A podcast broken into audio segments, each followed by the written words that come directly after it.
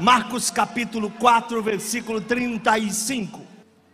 Eu vou ler e depois eu venho ministrando, tá bom? Versículo 35. E naquele dia, sendo já tarde, eu, eu desculpa chamar atenção para vocês para os detalhes, tá? Tudo na palavra fala. Eu choro várias vezes. Eu preguei essa palavra, tive o prazer de pregar essa palavra hoje. Para mim mesmo era nove horas da manhã, em que eu ministrei ela sentado na minha na minha cadeira, na minha mesa ali, escrevendo, chorando, porque todos os detalhes são importantes. Por isso que eu quero chamar atenção para o primeiro detalhe. Naquele dia, sendo já tarde, disse-lhes: Passamos para outra margem. E eles, deixando a multidão, o levaram consigo assim como estava. Presta atenção nos detalhes. Ah, ele estava dormindo no barco. Presta atenção nos detalhes. Já era tarde. E levaram ele do jeito que ele estava. Dá a entender que ele estava extenuado. O mestre estava cansado. O mestre não dormiu por nenhum motivo. Apenas porque já não aguentava. Ele nem deu rumo para o pessoal. Ele não falou, vamos para tal lugar, vamos não, só vamos para o outro lado. Ele só queria descansar um pouco. Aleluia. Ele só queria dormir um pouquinho. Ah, assim também não vou conseguir ler.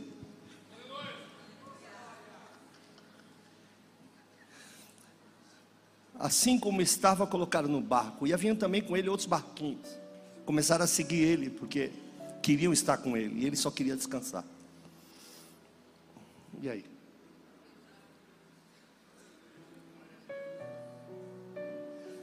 E levantou-se grande temporal de vento e subiam as ondas por cima do barco, imagina.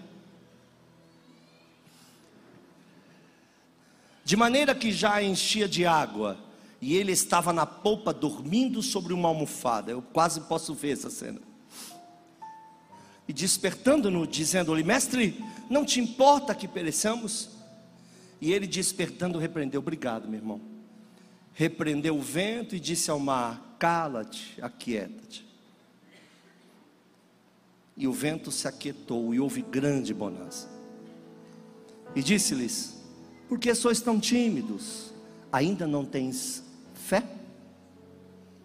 E sentiram um grande temor e diziam uns aos outros: Mas quem é este? Que até o vento e o mar lhe obedecem.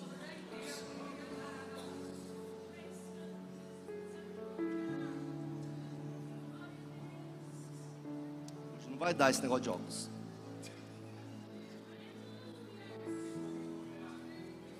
Eu escrevi algumas coisas para compartilhar com vocês. Isso não é uma mensagem. Eu só fui escrevendo, chorando, escrevendo, chorando. Perdi as primeiras escritas. A primeira coisa é que ele resolve mudar de lado, né? Ele estava tão cansado que ele fala para os meninos: Ó, oh, vamos ali, ali onde, qualquer ali. Senhor quer onde, mestre? Qualquer ali, qualquer lugar. Eu, eu não quero ir para um lugar, eu preciso sair desse lugar. E depois de atender uma grande multidão, ele não queria ir para um lugar específico, ele queria sair de um lugar específico. E diz que ele foi tirado, a Bíblia dá a entender que ele foi tirado. O levaram assim como ele estava, quer dizer, não houve preparação. Como ele estava tão extenuado que alguém chegou um momento e falou assim: Ei, vem para cá. Pegaram ele e levaram para o barco do jeito que ele estava. Quer dizer, não houve nenhum tipo de preparação. Entra no barco e descobre que na ponta desse barco tinha uma almofada. Uma almofada não é suficiente para um ser humano, mas ele se apequenou, se encolheu e ali ficou. Não precisava de muito espaço. Não precisa de alguém bom demais para ele estar tá dentro. Não precisa de melhores pessoas para que ele viva dentro. Não precisa de muito espaço. Alguém que abra um pouquinho o coração já é suficiente para que ele entre e faça morada nele. Bendito seja o nome do Senhor.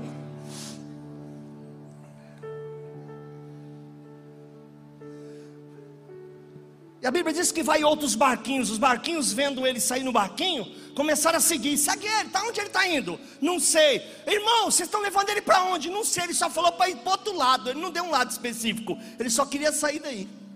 Mas mal entrou ou bem entrou, já caiu sonolento, cansado, tadinho.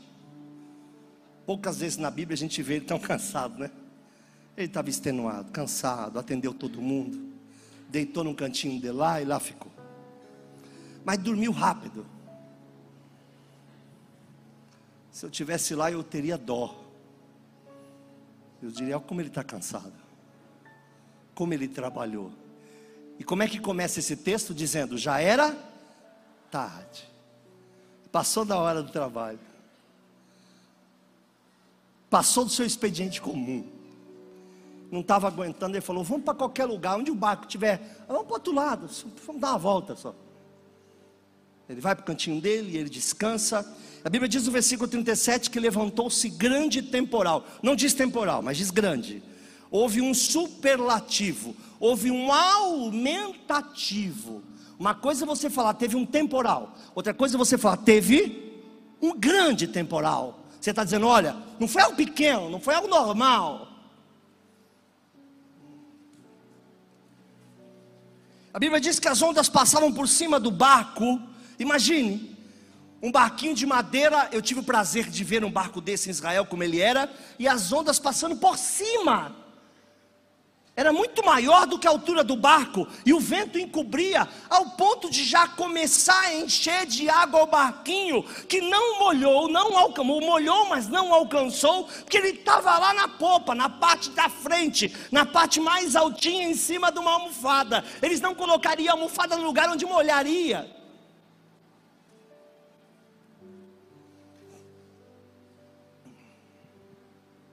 E o barco começa a se encher. E ele estava dormindo. Primeira coisa que eu quero te dizer, nessa tempestade, Jesus não está mais dormindo. Aqui era a sua humanidade. Jesus estava cansado. Jesus agora é Deus. Jesus tem todos os atributos divinos. Jesus não dorme. Salmo 121, por favor. Eu vou usar muito a mídia. Desculpa é, ter falado de sopetão, Salmo 121. Vem comigo. Glória a Deus, dava dó. Eleva os olhos para os montes, de onde virá o meu socorro? O meu socorro vem? Versículo 3. Não te deixe, não deixará vacilar o teu pé. Olha que lindo, para aí. Você não vai mancar. Você não vai mais cair. Porque a hora que você for mancar, ele está na mão de apoio. Ele é praticamente uma bengala para quem não precisa. Ele é um plano B para o teu caminhar. É aquele que cuida da tua entrada e da tua saída. Não vai deixar vacilar o teu pé. Vai sempre te corrigir rota, né? Ele sempre vai corrigir a rota outra vez. Eu gosto disso. Versículo seguinte. Ah, não, volta, eu errei. Desculpa, menina. É que o meu, o meu, o meu óculos está estranho. Aquele que te guarda não tosquenejará. Quatro. Eis que não tosquenejará, nem dormirá o guarda de Israel. Cinco. O Senhor é quem te guarda. O Senhor é a tua sombra, a tua direita. Sabe o que é isso? A tua sombra, a tua direita. Ele se interpõe entre o sol e você. Não permita que o sol te queime além da conta. Ele é quem faz sombra sobre a tua vida, é quem traz paz sobre o teu coração, é aquele que traz refúgio para a tua vida. Mas aqui diz: Ele não dorme, não dormita. O guarda de Israel nunca vai dormir. Jesus dormiu naquele barco apenas porque estava cansado. Hoje, o Senhor guarda a nossa entrada, guarda a nossa saída. Nunca vai permitir que o teu pé pise em alguma pedra, nunca vai permitir vacilar os teus passos, a não ser que você queira. Isaías 32, 2.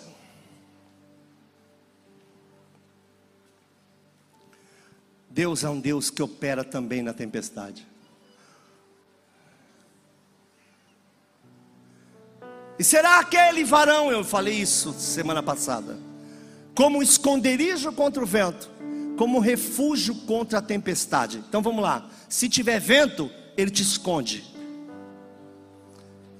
Dá as costas para o vento e guarda você. Mas se for, se for uma tempestade, ele deixa você se esconder embaixo dele ou nele. Ele também é como um ribeiro de água em lugar seco. Se o teu problema de tempestade é seca, ele será água, como a sombra de uma grande rocha em terra sedenta. Ele é a rocha que vai aparecer no teu deserto, vai fazer sombra, vai te dar casa, vai te dar abrigo, vai te dar água, vai te dar chuva, porque não importa você estar ou não no deserto, o importante é que ele está conosco, caminhando junto conosco no deserto. Ele é um Deus de livramento, é um Deus que guarda os filhos, é um Deus que guarda os seus é um Deus que não abandona. Quando Deus cuida, Ele cuida, e se Ele diz que cuida, Ele continua cuidando. Não há sombra de variação no Senhor, é Ele que tem guardado a tua vida. Se até aqui você tem chegado, é porque o Senhor te fez chegar e vai te guardar até aquele grande dia, onde com Ele nós nos encontraremos.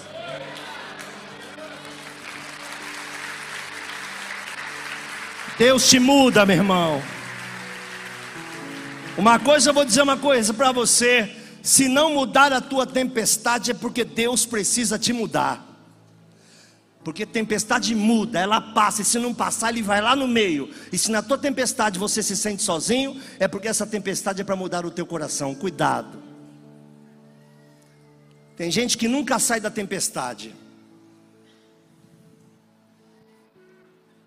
Deus não prova ninguém para sempre. A ira de Deus dura só um momento, no seu favor está a vida, o choro pode durar uma noite, mas a alegria vem ao amanhecer. Sempre haverá um amanhecer para aquele que teme ao Senhor. O sol da justiça sempre vai brilhar, sempre vai nascer para aquele que teme ao Senhor. Mas vamos para o versículo 39. Vamos junto. Realmente isso não daria para ter ministrado na, no último, não daria tempo, né? Versículo 39 de Marcos, capítulo 4. E ele despertando, agora eu queria a atenção de todos vocês, eu não terei, infelizmente, não terei tanto tempo para falar sobre isso. Pausa. Reunião missionária aqui, vai.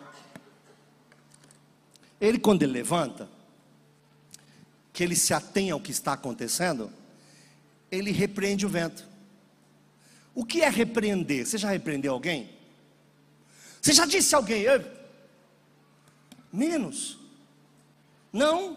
Repreendeu seu filho alguma vez? Embora a gente tenha uma geração muito mimadinha, muito. O pessoal reclama dessa geração, mas essa geração foi criada por alguém, né? Eu nunca reclamo de filho de ninguém, não, porque acho que todo filho de alguém teve um pai de alguém, né? Mas não tem tempo para hoje também, né? É tempo para isso, né? Estava ouvindo Subirá falando sobre isso esses dias. Está no Face aí, você pode até procurar. Ele fala mais profundidade porque ele é o Subirá, eu sou um Subirim.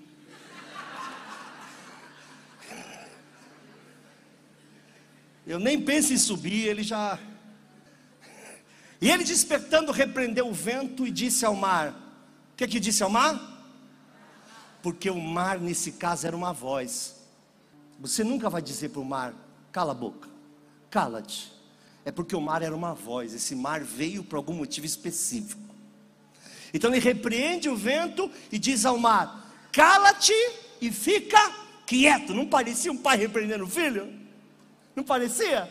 Mas ele nunca foi agrandado, né? Ele nunca foi um cara que se levantou e disse assim: o mar desse negócio todo aí, o mar me obedece. Nunca foi. Mas parece que ele estava dando exemplo para alguém que estava vendo, né? Então ele levanta, alguém pensa: o que, que ele vai fazer? Ele fala para o mar assim: ah, como se o mar fosse gente como se o mar fosse obediente, como se estivesse intrinsecamente ligado nesse texto o fato de que há tempestades que vêm do Senhor e há tempestades que não vêm do Senhor. Deus aproveita para tratar, mas essa tempestade aí, ela não vem do Senhor, e já já eu explico. Então ele olha para o mar e falou: Fiquem tranquilos, é apenas uma voz. É apenas a natureza se levantando, é apenas a vida se levantando contra você. Tem horas, meu irmão, que você precisa se levantar e ter coragem de repreender o vento e dizer ao mar que está sobre a sua vida: aquieta-te, cala a tua voz, tempestade. Tem hora que Deus quer te levantar como profeta, não passivo, não choramingando, não reclamando, não murmurando, mas um homem que vai se levantar em casa, uma mulher que vai se levantar no seu lar e vai dizer: a partir de hoje eu repreendo repreendo essa tempestade na minha casa. Tem tempestades que vêm de Deus, você passa com dignidade, mas tem coisas que não vêm de Deus. É necessário que se levante naquela casa um profeta.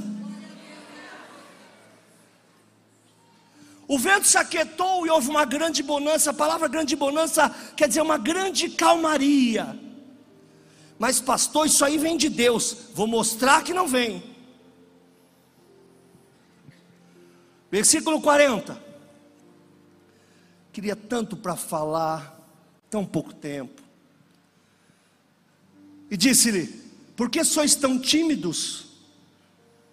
Ainda não tem de fé? Como é que você interpreta isso? Que ele quis dizer: Vocês poderiam ter resolvido. Não foi uma armadilha. Eu não vim como na outra, eu levei vocês para provar, mas essa não foi a intenção. Eu vou aproveitar para eu vou aproveitar para ensinar. Deus aproveita certas provas da vida para nos instruir, mas não foi causada por ele. Ele fala: "Por que que vocês mesmo não repreenderam? Porque há uma timidez excessiva? Há uma falta de fé em vocês?" Por que que vocês não levantaram? Como assim? Podia ter repreendido? Eu imagino que se eu tivesse lá, na minha primeira aula de teologia, o pastor, o pastor que estava dando aula quase desviou, né? Eu fiz 40 perguntas, era fazer uma, ele me levou para um canto e falou: assim não vai dar. Não posso te dar quatro anos de teologia num, num dia. Falei, tem razão, sei que o senhor percebeu, eu sou um pouco ansioso. Mas como assim, meus irmãos? Então quer dizer que tem tempestade que a gente passa que não precisava passar? Sim, é o que esse texto diz que existem tempestades que vêm do Senhor, existem tempestades que vêm da vida, mas tem outras que um profeta resolve. Que um servo do Senhor, de mão dada com a sua esposa e os seus filhos na sua casa, podem dizer: aquieta-te. A gente tem um hábito, sabe, irmãos? Sempre que a gente está trabalhando e alguma coisa acontece errada, a gente fala assim: Deus fechou a porta. Mentira! Deus raríssimas vezes fecha a porta, a não ser que seja tratamento específico com a pessoa. Pode ser muitas vezes apenas uma aprovação para ver como é que você vai lidar com isso. Vou fugir, vou correr, não sei o que eu vou fazer. Ah, não estou vendendo mais. Olha, os pedidos caíram. Muitas vezes apenas uma aprovação. Vai lá, se levanta e diga para o mar: cala a tua boca, se aquieta e repreende o vento como profeta. E Deus muitas vezes quer apenas levantar a tua fé a um outro nível. Você já reparou que a gente aceita tudo pacificamente? Hoje em dia, os crentes são muito passivos. Muito passivos. Tudo a gente justifica em Deus. Eu uma vez fui ministrar para uma pessoa, já contei isso aqui. Estava andando na rua, meteu o pé numa pedra, estava de sandália, abriu o dedo todinho, deu a pancada e gritou: Satanás! Você não vai me pedir de ir para o culto? Eu vou, nem que seja manca. Foi sangrando para o culto toda tota, chegou lá e falou: apesar do diabo eu estou aqui, a senhora não olhou a pedra. A senhora não olhou a pedra. O diabo não criou uma pedra, nem lhe induziu a chutar, porque não tem poder sobre a sua vida. A Bíblia manda orar e vigiar. Não foi espiritual o que aconteceu com a senhora. Existem coisas que são espirituais. Pastor, eu tive tanto impedimento para ir para o culto. O que, que eu preciso fazer? Apenas ser profeta. Se levanta e fala: Não. Eu repreendo todo o mal contra a minha casa. Eu repreendo todo o ataque do diabo contra a minha família. Eu repreendo esse vento. Eu mando esse mar calar a sua boca. E digo para esse maremoto: aquieta-te. Nem toda tempestade vem de Deus. Não se acostume a ser provado. Desculpe. Desculpe, não se acostume a ser provado apenas porque você é um fraco. Eu não vou, eu não vou nem entrar aí, não vai dar certo. Existem pessoas que têm uma fraqueza exagerada, qualquer coisa que acontece, os prostram. A pessoa é prostrada por qualquer problema, por isso os problemas vêm todo o tempo. Onde estão os profetas de hoje? Onde estão os homens que falam assim para os meninos? Desliga tudo que é eletrônico, todo mundo na sala em cinco minutos, amor. Cozinhar não precisa agora. Chega na sala e fala assim: Nós vamos profetizar coisas grandes na nossa casa. Está faltando coisa, mas é Deus é o Deus que manda. Está faltando situações financeiras, mas Deus vai prosperar. Diga, irmão, essa noite ao vento, eu te repreendo. E diga ao mar, aquieta-te, cale a sua voz. Eu queria falar sobre, sobre aquieta-te, cala a sua voz. Não terei tempo. São duas coisas distintas. Se mandou aquietar, era para se calar. Mas se mandou se calar, nem sempre se aquieta. Então o mar tinha duas funções uma função de constranger e a outra de enviar uma mensagem. O mar estava falando: vou matar você, vou matar você, vou destruir você. Agora você acabou. Você não vai ter dinheiro, você não vai pagar aluguel. Agora você se arrebentou, tua vida acabou, você não tem para onde ir, teu casamento já era, teu filho se perdeu. Chega um momento e para de ouvir voz do diabo e começa a dar atenção para a voz de Deus. Diga ao mar: cala-te. Irmãos, existem tempestades que eu preciso passar e algumas que eu preciso atuar, porque eu preciso acreditar que Deus é Deus. Versículo 40, mais uma vez, por favor. Versículo 41. Agora, para mim isso soou como uma bomba. De repente, para vocês, um estalinho. Vai do dia de cada um, né? E sentiram um grande temor. Estava faltando algo. Essa fé não foi ativada porque faltava algo neles. E sentiram um grande temor e diziam uns aos outros: Mas quem é este que até o vento e o mar lhe? Quem é esse, irmãos? Quem é esse, irmãos? Você. Jesus disse: Vocês podiam ter feito. Esse é o problema. A gente espera de Jesus muitas coisas que ele já nos deu autoridade para fazer.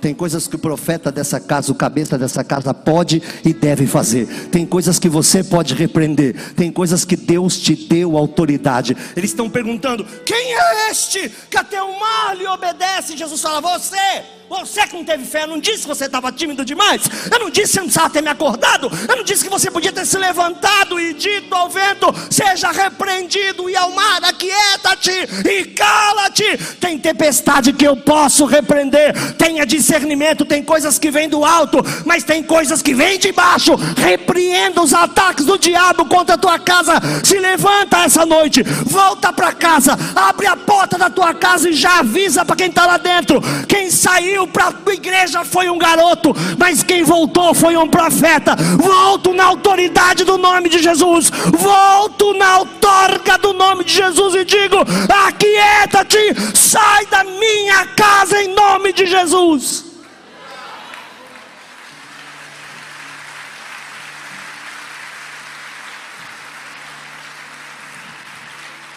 Mais uma pausa, mais uma pausa.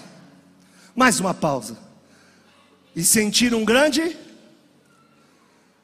Essa fé não estava ativada porque estava faltando temor. Cuidado, hein, gente? Para de andar com gente que tira o temor de Deus do seu coração, viu? Para de fazer coisas que afugentam o temor de Deus.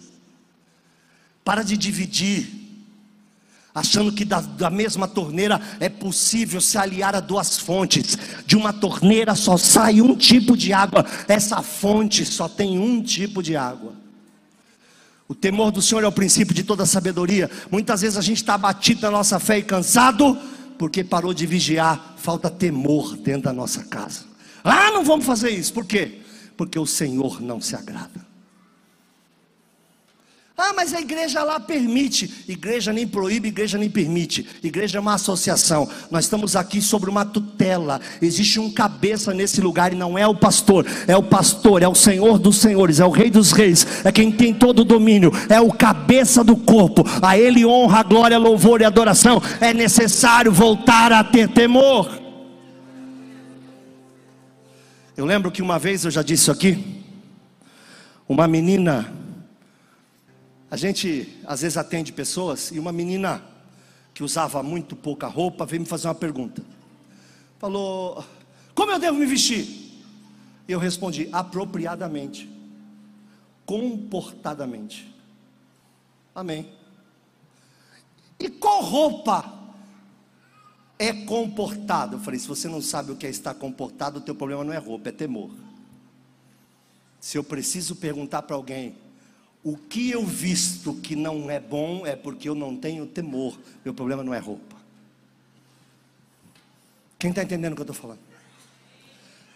A falta de temor dentro no celular tira a nossa fé. Quando a gente fala de coisas que não devia, mina a nossa fé. Quando a gente se mete em assuntos que não são nossos, mina a nossa fé. Quando a gente sai brigando, briga que não são nossas, mina a nossa fé. Quando a gente anda com pessoas, tem gente que só anda com pessoa que quer tirar temor dela. Ah, vamos lá, vai, eu vou na igreja. Ah, mas vamos lá, eu vou no culto. Ah, mas que hora termina o culto? Que importa? Meu culto não termina.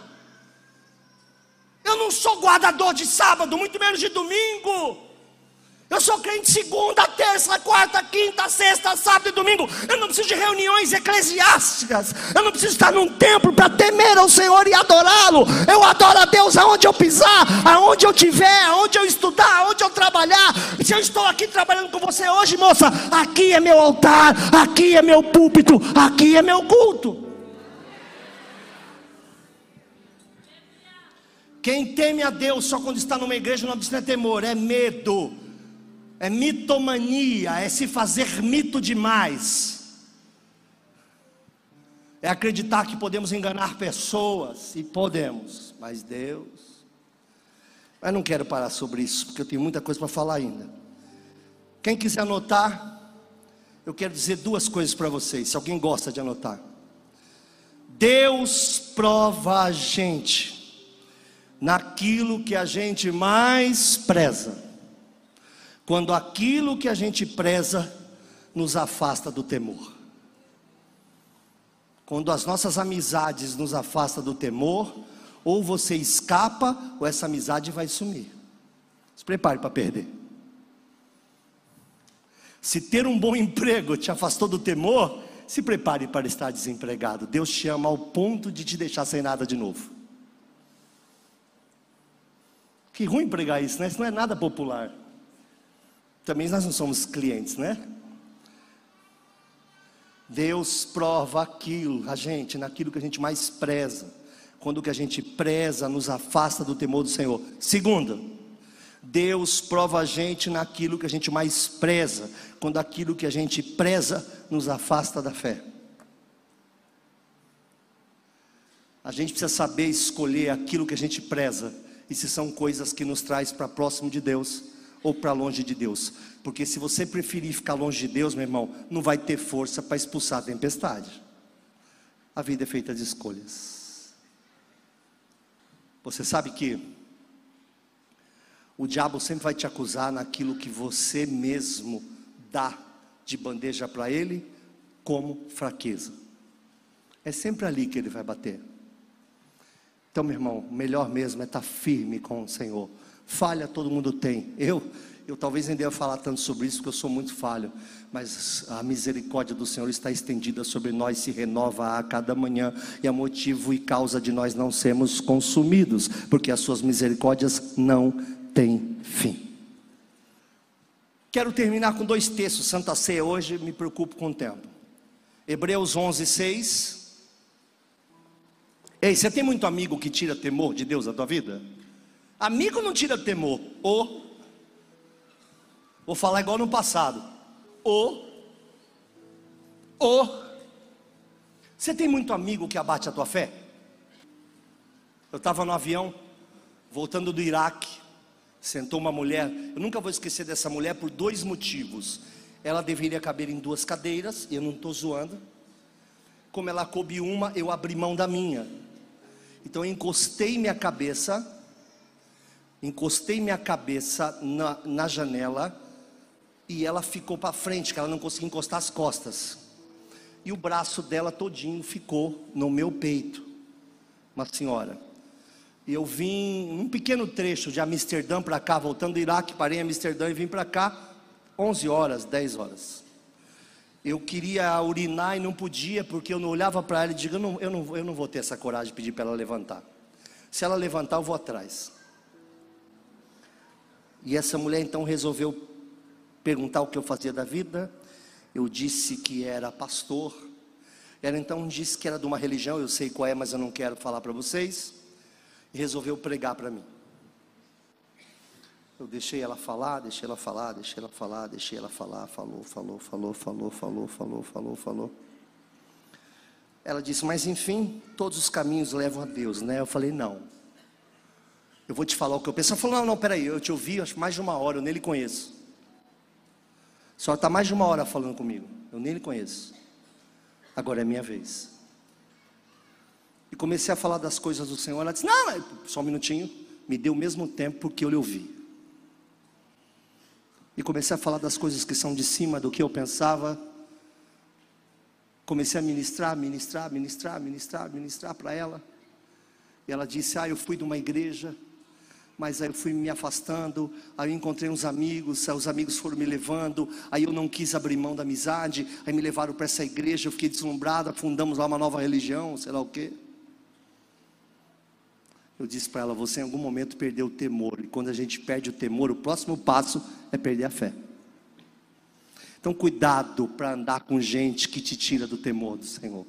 Cuidado, gente permissiva demais, gente que só ministra que isso não tem problema, Deus não olha isso, Deus não olha aquilo, não é a questão daquilo que Deus olha, o importante é aquilo que eu olho todas as coisas me convêm, todas as coisas me serão listas, mas ah, desculpa, mas nem todas me convêm. Eu não me deixo levar por elas. Precisa saber aquilo que diz respeito à presença de Deus. Nós precisamos ter cuidado com as coisas que são de cima, meus irmãos. Porque quando vai perdendo o temor, a fé vai enfraquecendo.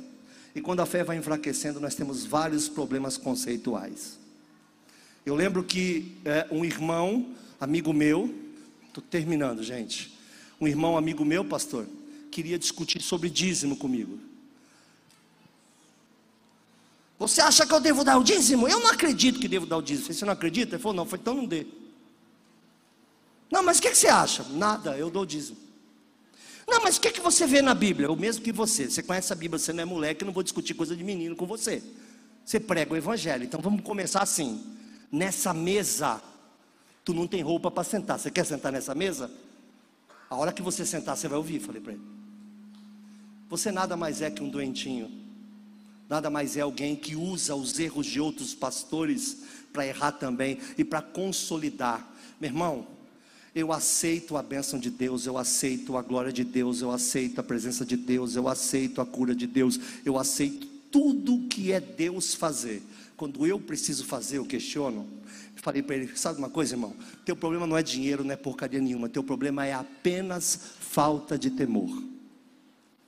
Ah, pastor Luiz, o senhor está dizendo que se eu não contribuo, já passou o momento de oferta, amém? Aliás, eu nem falo sobre oferta.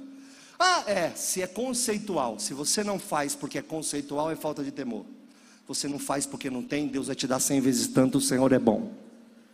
Nós precisamos voltar a ter conceitos de temor conceitos, o temor do Senhor precisa voltar, e às vezes a forma de voltar é a fé. Vamos lá.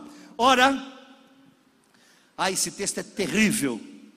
Ora, sem fé é impossível agradar-lhe, porque é necessário que aquele que se aproxima de Deus creia que Ele existe e é galardador daqueles que o buscam. Segura esse texto aí para mim. Vocês acham que há uma probabilidade de alguém se aproximar de Deus sem acreditar que Ele existe? Está aí o ponto da fé da igreja cristã no mundo. Aí o ponto nosso de inflexão essa noite. Me perdoe se eu estou polido demais no português, mas a minha ideia é essa. Aqui está o nosso ponto de inflexão. Existe gente que congrega, que se aproxima de Deus, não crendo que Ele existe, porque são religiosos levados por corrente. São pessoas que estão numa comunidade cristã. Eu não sou de uma comunidade cristã, eu sou do corpo corpo de Cristo. Eu vivo nele e ele vive em mim. É a trindade divina misturada com a triunidade humana. Deus Pai, Filho e Espírito Santo numa ponta, de baixo para cima, corpo, alma e espírito. A trindade divina entrelaçada com a triunidade humana.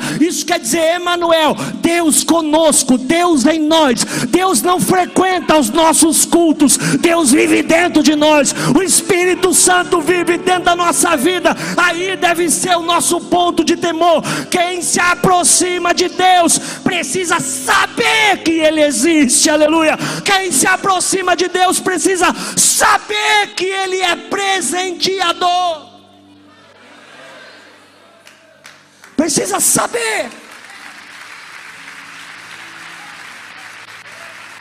A tempestade vai deixar de ser um momento para virar a tua vida. Por favor, atenção, todos os obreiros. A tempestade não pode deixar de ser um momento para tornar essa sua vida.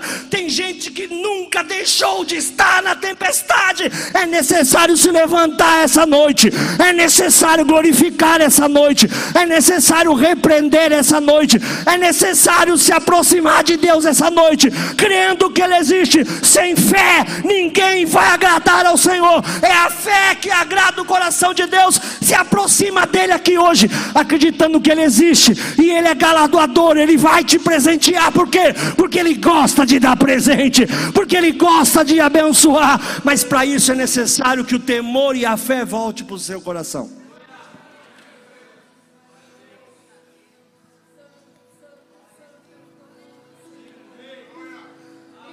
Chega de frequentadores de igreja, chega de números.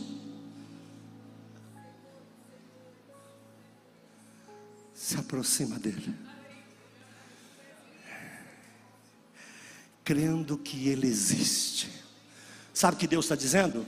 Sempre me chame num diálogo, esqueça o monólogo. Quando se aproximar de mim, crendo que eu existo, isso se chama fé. E quando você fizer isso, isso vai agradar o meu coração. Então eu vou te presentear. Por quê? Porque eu preciso, presta atenção. Por quê? Porque eu preciso mostrar que a tua fé é verdadeira.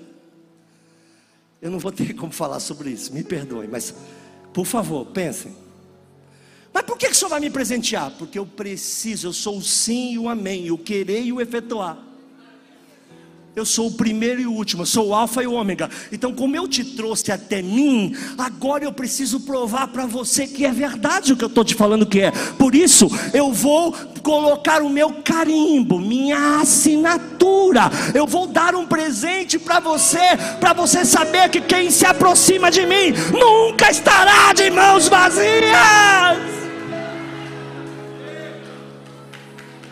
Nunca nunca estará de mãos vazias. Mas tem gente que gosta de uma tempestade, hein? Não quer sair, não sabe sair, não pensa em sair, ele mora lá. Passa um ano, dois, três, é, essa misericórdia. Eu estou como Deus quer, tá não, meu irmão? Confia em mim, não tá não. Deus não tem prazer nessas coisas. Prazer de Deus é mostrar para você que Ele é Deus através de coisas que Ele pode fazer na tua vida, salvando, limpando, curando, libertando. Sabe quando Deus liberta um pai, um filho, um amigo nosso, e quando você vê ele vindo na igreja chorando, está nas drogas, e de repente Deus liberta ele, ele está gritando para você, viu? Você que pediu, viu que você se aproximou de mim acreditando que eu existo? Sabe o que eu vou fazer? Tu e a tua casa servirão a mim. Tu e a tua casa vão servir a mim. Vou eu cuidar dos teus. Aí tem gente que tem espírito de tempestade. Você olha para ele. Sabe por quê? Eu, eu não posso entrar nesse tema porque ele é perigoso. Mas temos gente demais que se batizou. Gente demais que sabe servir uma ceia, sabe cantar, sabe pregar, sabe ministrar, mas nunca se aproximaram de Deus crendo que Ele existe. Isso faz toda a diferença. Sabe quando você está quebrado e você não tem força nem para orar? Aí você só fala assim lá em casa, ó, você crê tanto que ele existe, só fala assim para ele, ó. Papai, parece que tudo que é demônio do mundo foge. Quando isso é feito, presta atenção que eu falar. Quando isso é feito de coração, não precisa ter escândalo, não. Fala, papai, pai, me socorre. Eu sei que o Senhor existe. Ai, parece que Deus não está me ouvindo. Você não se aproximou crendo que Ele existe. Parece que o teto é de bronze. É, o bronze é mais forte que Deus. Você não crê que Ele existe. Parece que as portas estão fechadas. É, as portas são mais fechadas do que a capacidade de Deus de abri-las.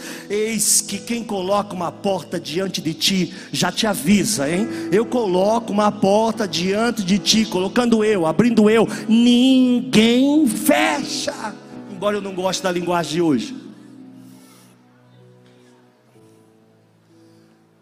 Último texto, versículo 17, o mesmo Hebreus 11. Ah, eu, eu chorei muito com esse texto hoje. Eu não sei se eu tenho capacidade de ministrar, porque eu sou um tanto neófito para essas coisas. Mas eu vou tentar, pelo menos, arder o teu coração como o meu ardeu. Pode ser? Versículo 17.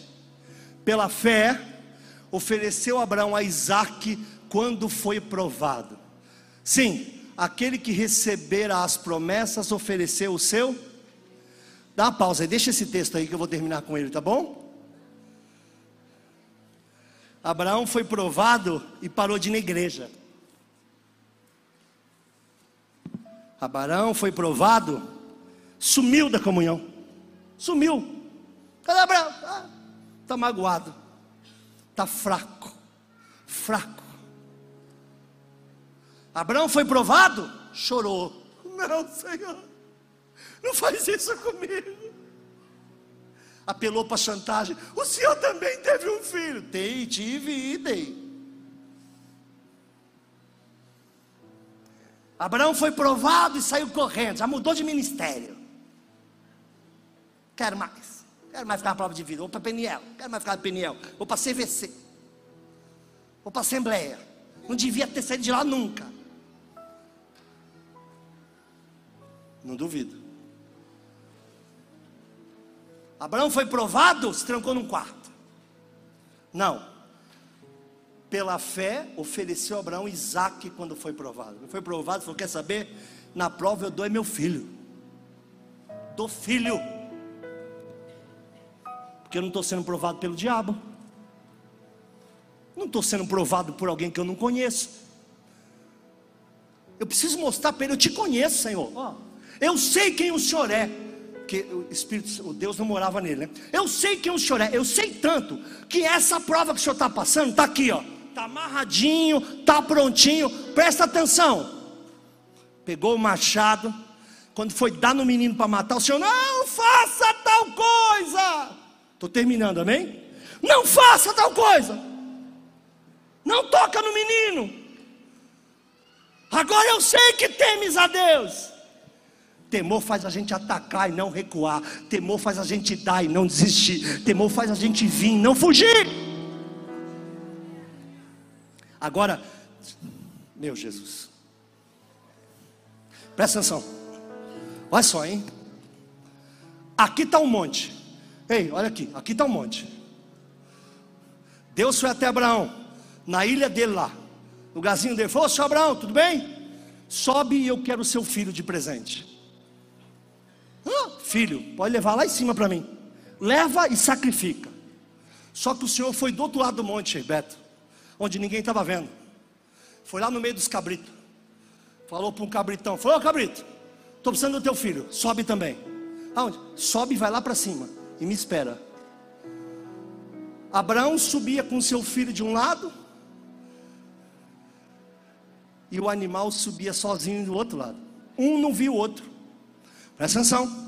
Um não via o outro, porque entre a promessa e o cumprimento havia uma montanha no meio. Às vezes a gente não enxerga as bênçãos de Deus para a nossa vida, porque entre o cumprimento da promessa e a promessa há um abismo no meio. E a única ponte, a única ponte que liga a ponta da promessa ao cumprimento da promessa é a fé. Então não tem choro, nem vela, nada. A única coisa que liga uma ponta à outra é a fé. Para isso serve um homem com fé. Então, até o cumprimento da sua promessa está intrinsecamente ligado ao que você acredita a respeito dela. Deus é do tamanho que você enxerga. Deus não é nem maior nem menor. Para muitas pessoas, Deus é pequenininho, mas para outras, Ele é enorme.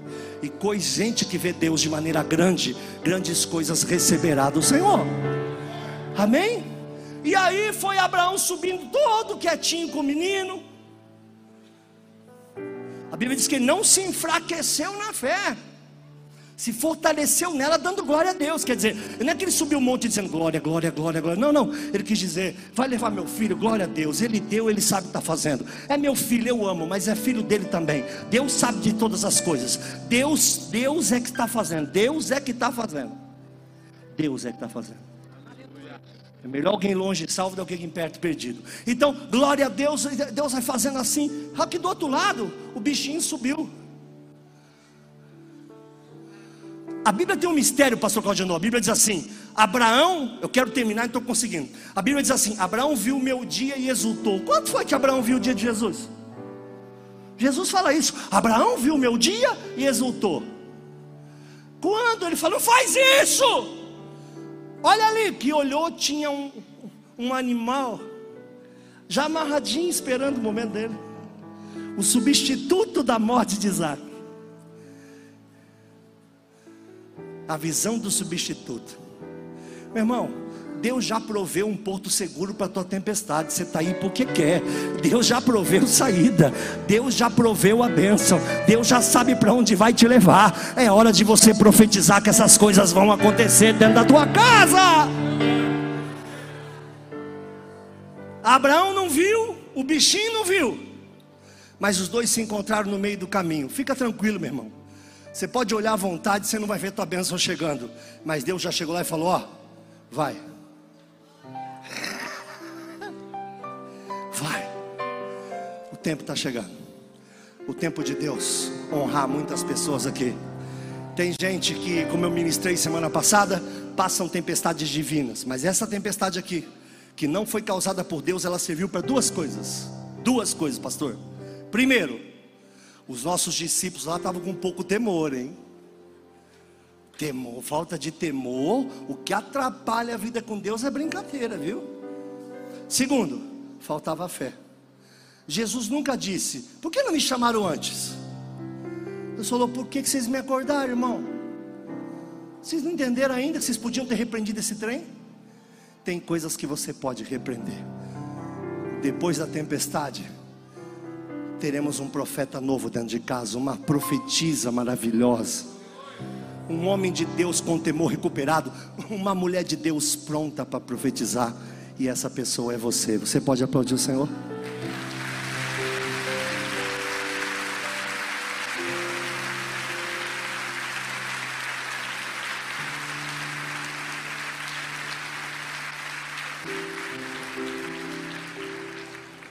Os homens de Deus falam assim: Pastor, se Deus tivesse tirado tudo de mim, se Deus tivesse arrancado meu emprego, mas o senhor sabe, né? Quando mexe com filho é embaçado. Abraão fez ao contrário.